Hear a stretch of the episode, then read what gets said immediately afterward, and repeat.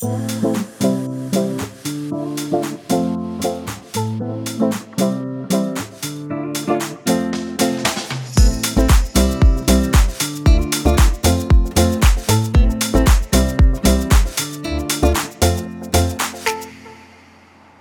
lo prometido es deuda. Aquí estoy con, con mi amigo Manuel Quiseno, eh, un amigo que me ha dado la vida afortunadamente, de forma fortuita, extrañamente, pero ya desde hace muchos años nos conocemos y, y le doy gracias al Cosmos pues porque estamos aquí reunidos y, y cuento con, con, su apoyo. Él es eh, magíster en filosofía, psicólogo de profesión, lleva más de 11 años de experiencia en el campo y pues nada, sin tanta parafernalia, entonces nada, aquí les, les doy la bienvenida y se los presento. ¿Qué más, Manuel? ¿Cómo vas? Hola Carlos, hola a todos, eh, muy bien, muy contento pues de estar acá en tu programa y bueno, a ver qué, qué podemos hablar hoy eh, al respecto del, del, tema del programa. Bueno, pues sí, hoy pues vamos ya como venimos así, hicimos una introducción eh, algo del tema de la antropología, pues como el EPOC, que es lo que estamos tratando básicamente.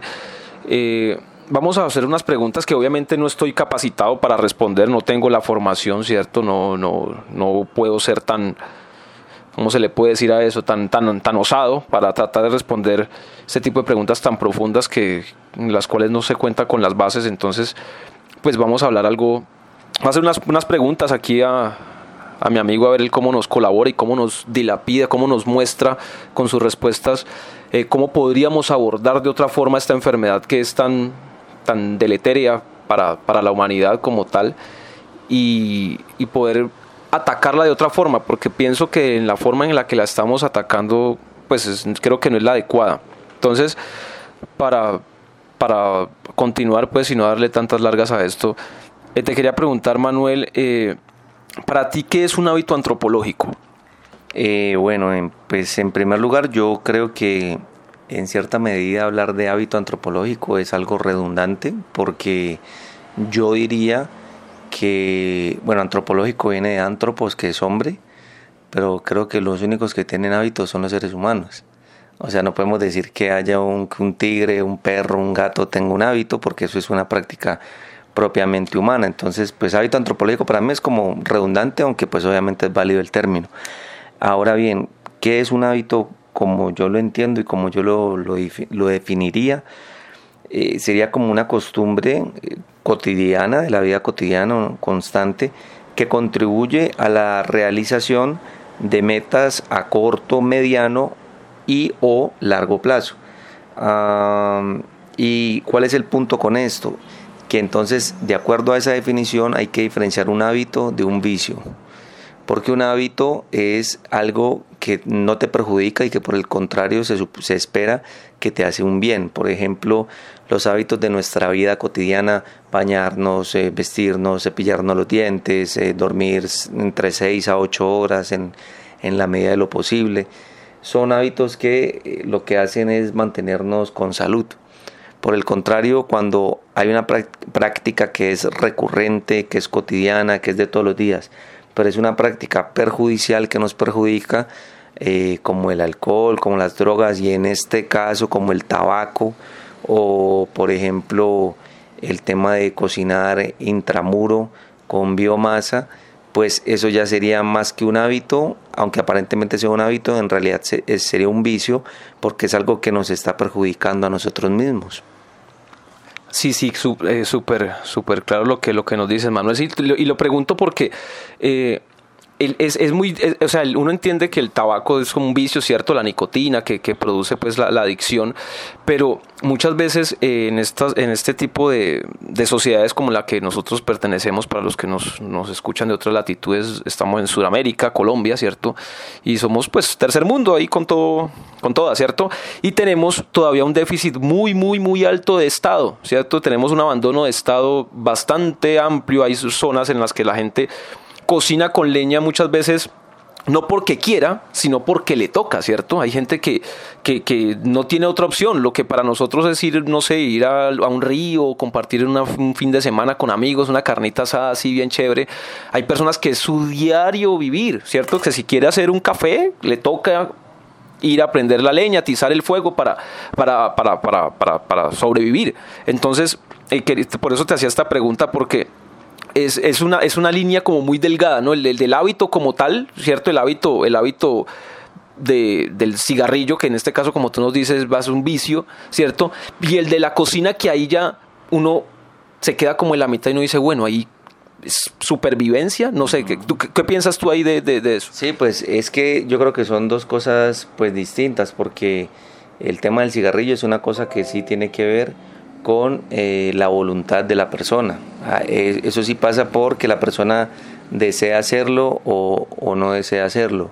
Em, pero, el, ¿qué te digo? En cuanto al tema de cocinar con biomasa, eh, ya es diferente porque en, en, una, en, una, en un caso como el que dices tú, eh, hay, hay ya algo que no depende de la persona, que es un tema de sobrevivencia, como dices tú, eh, y lo que habría que buscar ahí, creo yo, porque pues soy ignorante de eso, es tratar de que las personas acondicionaran ese espacio de la manera más adecuada para que ese, ese humo de la combustión de, de, carbón, leña, no, no, les afecte tanto en cuanto a su salud, pero si es algo que no se puede evitar, pues de hecho, eh, pues el fuego ha sido como uno de los determinantes y uno de los principales inventos tecnológicos que nos han permitido eh, desarrollarnos como humanidad.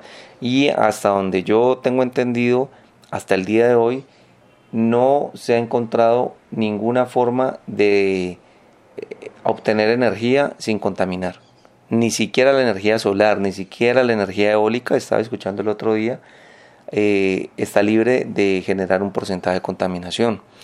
Entonces, eh, es algo, es algo, es algo que, es complejo, que muchas personas en, un país también como el nuestro, que es históricamente rural, en donde mucha gente vive en el campo y, esa es como eh, la, forma cotidiana para cocinar, para, para, alimentarse, lo que habría que hacer entonces sería tal vez eh, tomar conciencia y adecuar mejor los espacios, yo qué sé, eh, cocine ahí, pero entonces trate de cocinar afuera en el patio o, abra las ventanas, que muchas veces son cosas básicas, mínimas, pero que muchas personas por, por desconocimiento no hacen eh, y, que, y que son cosas tan mínimas, pero que pueden tener una diferencia tan grande en el impacto que esa práctica pueda uno tener para, para ellas. Sí, sí, te, totalmente de acuerdo con vos, Manuel. Hay, hay muchas empresas ahorita que, que trabajan con, con un tipo de estufas, pues, que son amigables, ¿cierto? Que generan otro tipo, pues, que no generan este, este producto de, de la combustión, que es el humo, ¿cierto? Que es el que, el que tanto afecta.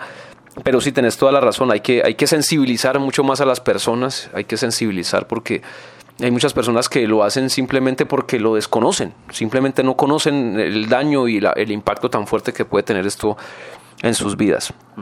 Eh, te tenía pues otra pregunta ahí, Manuel. ¿Tú qué, ¿Tú qué crees que podamos como humanidad, crees que podamos como, como humanidad abandonar el hábito de cocinar con biomasa, con leña? No, pues la verdad ni idea, pero lo que sí creo es que tenemos que tener en cuenta, yo creo que que si eso ocurre, eso no va a ocurrir tanto porque queramos, tanto porque, porque hayamos tenido una, una toma de conciencia como humanidad, porque eso hasta ahora va de una manera paulatina, va muy lento en comparación a, cómo nos reproducimos como, como humanidad, etcétera, sino que yo creo que eso puede suceder más por eh, causas de fuerza mayor, es decir, que eh, mm, a veces, a veces parece que se nos olvida que la leña, que el gas y que el carbón y que el petróleo son eh, recursos naturales finitos que tienen un fin y se van a acabar. Entonces cuando ya las reservas de gas en el mundo, pues eh, ahorita todavía hay mucho en Colombia, en Venezuela, en Rusia, en muchas partes del mundo de gas y, y hay reservas de petróleo, etcétera, pues por ahora no pensamos en ello, pero creo que que si eso se da va a ser más por, por, por un golpe abrupto de escasez de, de, esos recursos, más que por que haya una intención como humanidad de, de, que haya ese cambio, no, no lo creo. Yo, pues por ahora yo veo que, de hecho, muchas personas que tienen gas en su casa domiciliario, por ejemplo, que igual es un recurso natural, pero lo que, lo que decías ahora, ¿Cuántas personas, por, por lo menos aquí en, en, nuestro país, en nuestra ciudad, eh, aunque tienen gas en su casa, cada que pueden se van para el río a cocinar en leña?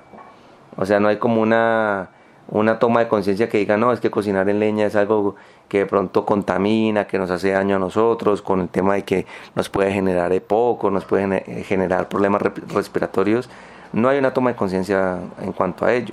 Entonces se podría decir que eh, eh, si, si pasase, no sé, creo que pasará no sé cuándo, no sé si alcancemos a verlo nosotros, pero más que por, por, por una toma de conciencia eh, en cuanto al, al, uso de la naturaleza y demás, creo que será más por una causa de razón mayor, de, de, fortuita, ah, por la necesidad de que nos veamos sin recursos y haya que buscar otras formas de pensar en, en hacer eh, eh, nuevos tipos de, de, combustión.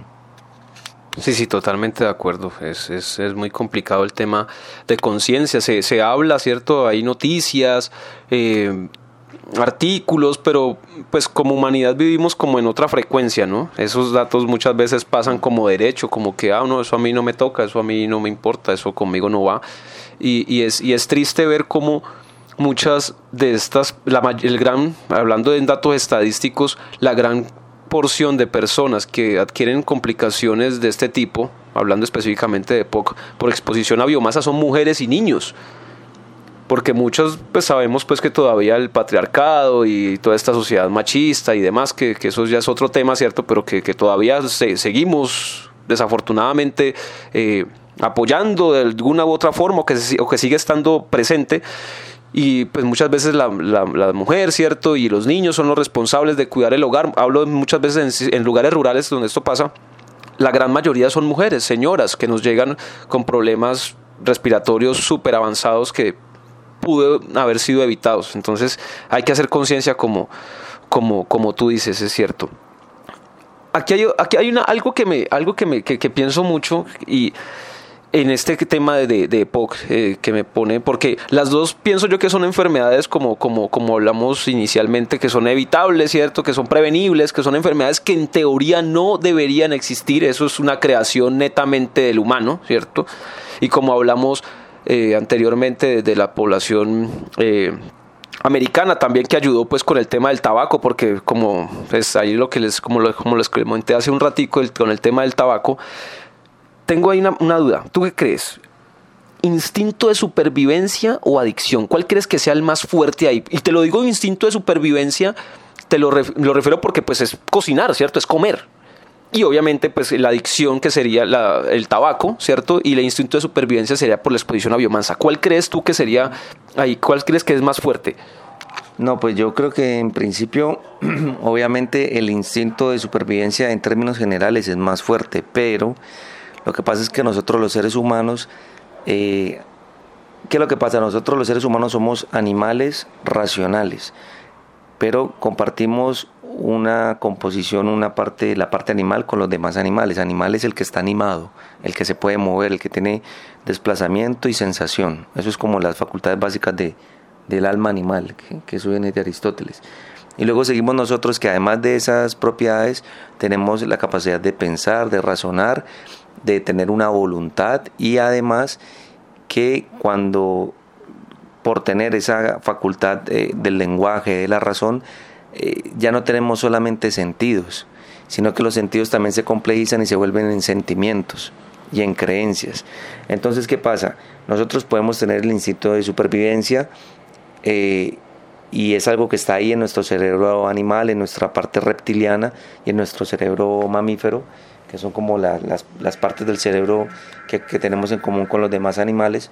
Mm, pero, sin embargo, hay ocasiones en las que la creencia en algo es tan fuerte que puede llegar a ser más fuerte que el instinto de supervivencia al punto tal de que hay casos de adicciones en los que la persona termina muriendo eh, auto eh, ¿cómo, se, cómo se diría? Eh, matándose a sí misma porque su creencia que, la, que lo llevaba o la llevaba. ¿Una especie de suicidio o algo así? O... Sí, claro, o sea, pues una persona que, que, muere de sobredosis de pronto no es un suicidio con intencional, pero es un suicidio porque pues a sí misma se, se aplicó la, la, sustancia que la mató. A lo que se refería Manuel es una conducta para suicida. Lo, lo que te iba a decir es que en esos, en esos casos es, es, es la, creencia llega a ser más fuerte, la adicción llega a ser más fuerte que el instinto de supervivencia.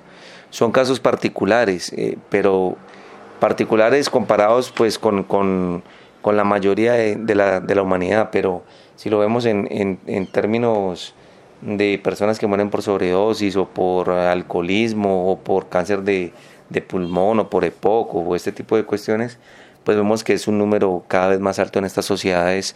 Eh, en donde cada vez es mayor la presión, donde se vive eh, con más presión, una rutina cada vez más pesada. Pero lo importante de ello es qué es lo que, qué es lo que mueve a la persona a consumir eso que sabe que le hace daño. ¿Qué es lo que a esa persona la, la, impulsa a tomar esa decisión de seguir fumando, aunque sepa que tiene los pulmones eh, ya destrozados, aunque sepa que tenga EPOC, que tenga cáncer de pulmón, lo que sea, ¿Qué hace que esa persona siga fumando?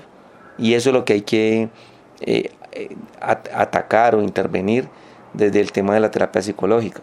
Que mm, la, eh, no se trata tanto de la conducta en sí, porque la conducta en sí es una consecuencia posterior de lo que la persona tiene en su mente, de lo que la persona cree, desea y piensa y la lleva a consumir eso. O sea, eh, que consuma cigarrillo, eh, drogas, alcohol, sexo, comida, televisión, lo que sea, eh, redes sociales, teléfono, eso es, eso es como una rama del árbol, pero la raíz es lo que esa persona cree para que termine consumiendo. Entonces, lo que hay que atacar es la creencia de la persona que la lleva a consumir. Cuando la creencia cambia, la conducta cambia por, por, por consecuencia por añadidura. Eso en cuanto al término, ah, en cuanto al tema del, del, tabaco. En cuanto a lo otro, claro, o sea, si, si uno no tiene nada que comer y nada que comer eh, eh, que, que no se pueda cocinar, uno necesita cocinar y la única cosa que tiene para, para hacerlo, la única forma que tiene para hacerlo es a través de, de un, ¿cómo se llaman? De, de, de, cocinar con biomasa, con biocombustible pues claro, uno lo va a hacer, pero creo que se, se, son dos niveles diferentes. O sea, yo tengo entendido que son como las dos causas principales del EPOC, el cocinar con biomasa y el tabaquismo, pero creo que son dos, dos aspectos diferentes que hay que entender y atender, eh, cada uno por su lado distinto, ¿no? Totalmente de acuerdo, sí, el tema, el tema, el tema del, del EPOC por exposición a biomasa y el tabaco es, algo que ha tomado mucha fuerza en, los últimos, en el último tiempo. Eh, normalmente el tabaco pues, es el que más se ha atacado, ¿cierto? Pero, pero se ha descuidado, pienso yo, el tema de, la exposición a, biomasa porque eso habla directamente del Estado, ¿cierto? De, de, cómo, de cómo es que hay personas y hay regiones en las que todavía no hay energía eléctrica y eso no le conviene al Estado. Entonces, si tú te pones a buscar información, datos epidemiológicos del EPOC causado por biomasa, son, es mucho menor es mucho menor con respecto al, al, al, al, al por tabaco que se ha trabajado muchísimo, pero todavía hace, hace, hace mucha falta. En cuanto al tema de la, de, la adicción que tú nos comentabas, es muy, es muy interesante porque llama la atención como muchas veces... Eh, se, se, se, se, estigmatiza a la gente, en este caso el cigarrillo, ¿cierto? La gente, una persona que fuma cigarrillo en estos momentos, eh, yo creo que es, no sé, tú puedes hacer otra puedes hacer alguna necesidad en, tu, en la calle y la gente no te mira tan mal como si alguien que está fumando un cigarrillo. Y me parece pues que en teoría puede ser como, bueno, la gente ha entendido por un lado. Pero no es solamente esta adicción, esa, esa persona que está consumiendo cigarrillo perfectamente podría estar, según lo que tú me dices, consumiendo crack o consumiendo heroína o consumiendo sexo o lo que tú... Porque no, no es tanto el, el, la sustancia, sino el tema de la psique de la persona. Es lo que, lo, La, la, sustancia es la, la consecuencia pero la causa está es en las creencias que la persona tiene que la llevan a consumir. Ok, perfecto. Entonces, eh, muy interesante ese, ese punto que nos, que nos regalas, Manuel. Y con respecto a, eso, ya que estamos por ahí, ¿cómo piensas que es el modelo de atención de adicciones? Eh, hablando, pues obviamente con lo que tú nos dices, pues, ¿cómo crees que es esa atención de, adicciones a, nivel, por lo que tú conoces, lo que tú conoces? Bueno, en cuanto a las adicciones, en este caso, pues el tabaquismo, pero repito, o sea, la, la adicción en últimas es que cada persona tiene una adicción por un motivo diferente, las personas que tengan adicciones. Eh, cada persona tiene adicción por un motivo diferente, pero lo que hay que atacar es la creencia. La adicción es como la punta del iceberg. ¿sí? La, adicción es como, como el reflejo, pero centrarse en la adicción es perder el tiempo, porque, mm, bueno, voy a poner un ejemplo que de pronto no sé si choque, pero que yo lo veo en la vida cotidiana. Eh, son personas que, las personas, por ejemplo, que van a los centros de rehabilitación y prácticamente cambian el bazuco por la Biblia. Ahí no se está haciendo nada, no se está yendo al meollo, a la causa de lo, de lo, de lo que a esa persona la movió a tener una mentalidad adictiva. Está muy bien y por supuesto para efectos de la sociedad pues yo prefiero que lean la Biblia que fumen bazuco, por supuesto. Pero estamos hablando en, en temas de eh, de, tener, tener una sociedad con bienestar. Y si lo vamos a, pensar en una sociedad del bienestar, porque la salud no es solamente ausencia de enfermedad, eh, la salud también es eh, estar bien. La salud es una sola, no existe la salud mental por un lado o la salud física por otra. O sea, uno o está bien o, está bien o no está bien. Usted tiene salud o no tiene salud. Mm, no existe la mente de Carlos por un lado y el cuerpo de Carlos por otro lado, existe Carlos. Y eso se, parte de una premisa, eso es de Aristóteles también, que se llama el ilemorfismo, que significa forma y materia, que el alma se entiende como la forma y el cuerpo como la materia, pero que ambos son inseparables y que lo que pasa en el uno afecta en el otro, indiscutiblemente.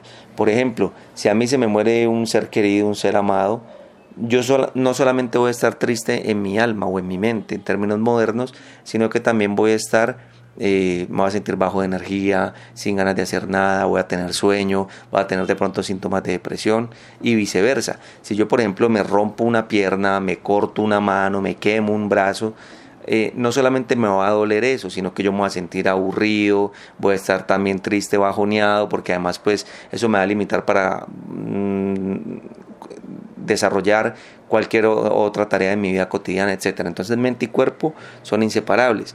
Por lo tanto, si nosotros nos quedamos solamente con eh, tratar de intervenir como eran antes las terapias de choque, eh, que le llamaban así, que era simplemente cambiar, cambiar los hábitos, eh, pero sin cambiar la forma, sin cambiar el contenido, no estamos haciendo nada, porque la persona va a seguir teniendo las mismas creencias irracionales que la llegaron a consumir y en este caso ahorita está, estará consumiendo otra cosa, pero en el fondo se va a seguir sintiendo infeliz.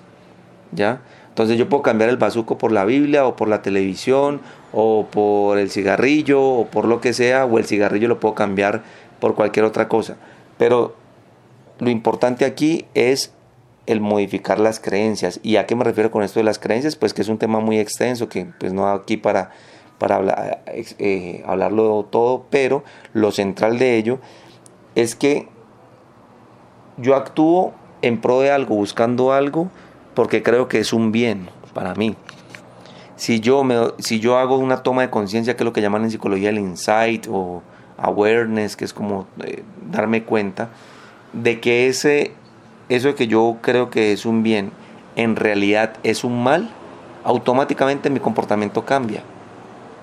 Pero entonces para eso en la terapia lo que se hace es eh, hacer como una contrastación de argumentos con la persona, tratar de hacerle ver por sí misma que las creencias y los pensamientos con los que ella justifica su conducta eh, son, son irracionales, están errados, y si uno logra que la persona se dé cuenta de eso, automáticamente cambia la conducta.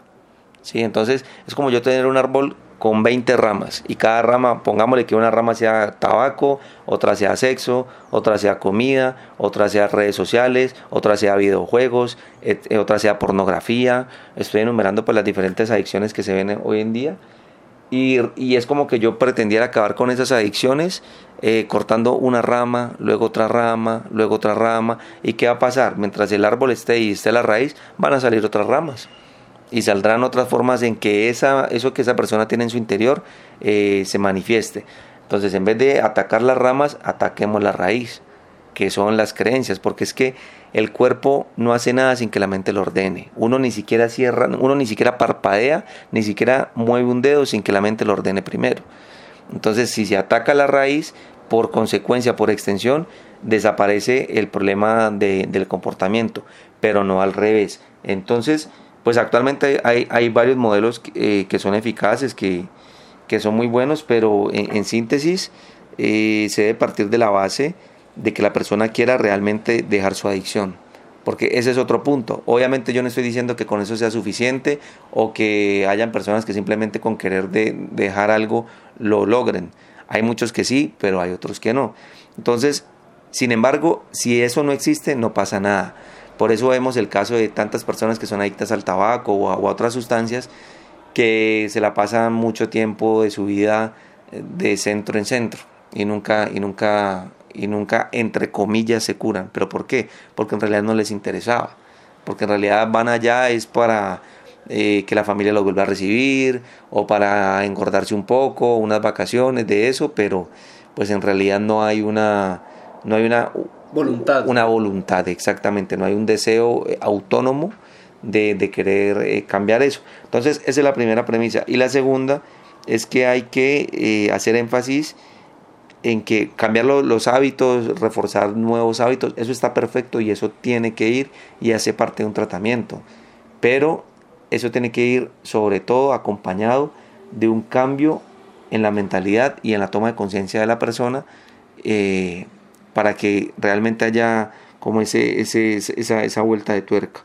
Entonces yo creo que eso, es lo fundamental, que haya una toma de conciencia, que haya una, una voluntad real de, dar ese primer paso y va acompañado de los hábitos, pero tienen que ir ambas cosas. Si yo cambio mi rutina, mi, mi hábito de, yo qué sé, de que ya ahora me voy a levantar todos los días en la mañana y voy a hacer ejercicio, pero y dejé el tabaco, por decir algo, pero, pero entonces ya con esos nuevos hábitos no tengo una nueva mentalidad, pues probablemente algunos de esos nuevos hábitos ya se me van a volver en una obsesión y van a venir a reemplazar el, el, el lugar que ocupaba la adicción antes. Entonces, ambas cosas son importantes, el cambio de hábitos y el cambio de mentalidad, otra vez basándonos en la premisa de que mente y cuerpo son inseparables. Ah, ok, perfecto, Manuel, no, imagínate, es súper interesante lo que, lo que nos decís porque el tema, el tema de, de, las adicciones, en este caso específico el tabaco, eh, es, es, es, obviamente muy aceptado, pues digamos que como no es ilegal, es, es un tema... Es, es, muy complicado de manejar, es muy complicado de manejar porque te lo venden en las tiendas, te lo venden en todo lado, entonces es, muy complicado y es muy importante la información que nos da. Ojalá en algún momento más adelante podamos en un episodio, ya ahí lo voy ya ahí voy, ya aquí voy, voy aquí agendando, a, Manuel para, para próximos episodios, porque podríamos hablar de adicciones específicamente, pues que este no es el, el, tema, pero, pero obviamente hay que tocar el tema porque es algo que, que es transversal aquí. Y Manuel, y por última pregunta, te tengo para terminar, ¿cuál es tu opinión eh, sobre el abordaje de la enfermedad física desde el punto de vista eh, psicológico y antropológico. Te lo pregunto porque muchas veces tratamos, eh, te lo digo yo como, como, como profesional en salud física, que sí, se tienen en cuenta los antecedentes y se ha, se ha, trabajado muchísimo ahorita, pero en realidad en la praxis no, todavía no pasa, todavía no pasa, es algo que, que, que está en el papel muy bonito, ¿cierto? Está escrito y se comentan y se hacen en cantidad de, de, simposios y todo el mundo va y habla y expone, pero no es algo que tú veas continuamente, cotidianamente. ¿Qué piensas tú de este, de este, tipo, de este tema? Eh, pues, pues mira, yo como tal, desde la antropología como tal, pues yo creo que no, no, me atrevo a hablar porque pues no es mi campo específico. Yo puedo hablar desde la psicología y la filosofía, que son como, que han sido mis campos de estudio y de acción. Y bueno, pero desde ese punto de vista, diría que, que se parte precisamente de, de, esa misma premisa que te dije ahora, en que mente y cuerpo van de la mano. Es que yo creo que ese, mira, yo creo que ese es uno de los grandes errores que hoy en día en cómo se entiende la salud, de parte de la Organización Mundial de la Salud y eso, de que ellos sí dan una definición de salud, de que salud es ausencia y que además de eso es gozar de unas cosas, sí. Pero a la hora de, la práctica, como que tendemos a pensar que la salud física es por una parte y la salud mental va por otra parte, eh, porque estamos en una sociedad sumamente hiper especializada en que hoy, hoy en día hemos llegado al punto en el que existe el médico oftalmólogo especialista en párpados. A ese punto hemos llegado. Y yo creo que a la hora de intervenir con cosas, con lo que sea, eh, pues, sobre todo con el tema psicológico, eh, en este caso el tema del tabaquismo, por ejemplo, se debe abordar todos los aspectos de la persona que consume el tabaco. No es solamente usted tome estas pastillas o usted haga esto o usted haga lo otro, sino que hay que abordar eh, desde el punto de vista psicológico y pues sí, por ende antropológico, porque es psicológico de, de, una persona, de un ser humano, eh, es pensar que nosotros somos sistemas y en nosotros todo está conectado con todo, todo tiene que ver con todo. Es decir, no existe Carlos el profesional de eh, respiratorio y por otro lado existe Carlos el que es padre y por otro lado Carlos el esposo y por otro lado Carlos el hijo y Carlos el amigo y Carlos el profesor y Carlos el que hace el podcast. No, Carlos es Carlos, Carlos es uno solo. Y si, y si en cada uno de esos engranajes que, tenemos en nuestra vida, cuando hacemos un cambio en una, en una parte, inevitablemente se van a hacer cambios en las demás partes, porque por eso somos sistemas, sistema significa estructura, en lo que todo está interconectado.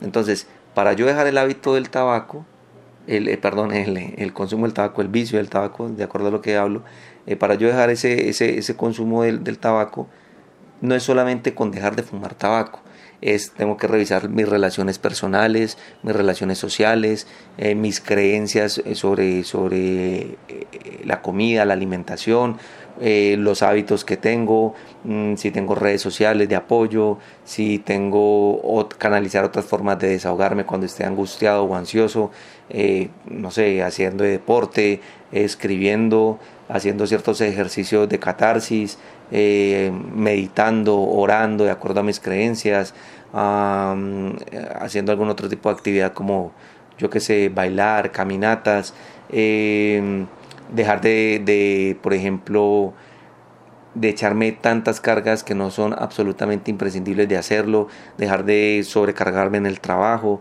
dejar de mm, trabajar de más, aprender a diferenciar, por ejemplo, eh, cuando termina eh, el espacio de mi trabajo y cuando empieza el de mi familia, por ejemplo, o el de mi tiempo libre. Y todo eso hace parte de un cambio estructural, porque es que, como te decía, en este caso el tabaquismo es la punta del iceberg, es la rama que se ve, pero para que eso se vea ahí hay algo debajo que lo, que lo, que lo sostiene, que, que, que lo soporta. Y eso que está debajo son todos los eh, las rutinas, las prácticas cotidianas, eh, las formas de, de, ver la vida, de ver el mundo, de relacionarnos con los demás, el lugar desde el que yo me paro ante el mundo, ante la vida. Eh, si yo, por ejemplo, tengo una visión pesimista del mundo y, estoy pensando en, bueno, que el COVID, que, que, que la, que, que, el paro, que la inseguridad, que es muy diferente si yo, eh, que yo salga a la calle pensando en eso, a que yo piense, por ejemplo, eh, pues sí, está la pandemia, pero, pero estamos saliendo de esto, eh, ya está saliendo la vacuna, yo qué sé, o, puedo usar tapabocas, o esto no es el fin del mundo. de, acuerdo a las creencias que uno tenga, así mismo uno se enfrenta al mundo, ¿sí? Entonces, todo eso hay que, hay que evaluarlo a la hora de la terapia. Si la persona se, se se para desde un lugar, por ejemplo, de baja autoestima, de creer que no, pues yo soy el, el, el, que, el que nunca pudo hacer nada en la casa, el que todavía tengo 40 años y, vivo con mi mamá y eso me hace sentir mal porque la sociedad me está diciendo que eso está mal, o, o es que yo fui el vaguito de la casa o la vaguita, o fui la loquita que dejaron ahí, mientras que mis hermanos... Esas cosas, cuando eso se cambie, cuando eso se, realmente se, se, se indaga, se detecta, se identifica y se, y se modifica por, por, por ende al darse cuenta de ello, inmediatamente lo otro por añadidura también cambia. Pero no es al revés. ¿sí? No es que yo ataco la, la consecuencia y luego la causa.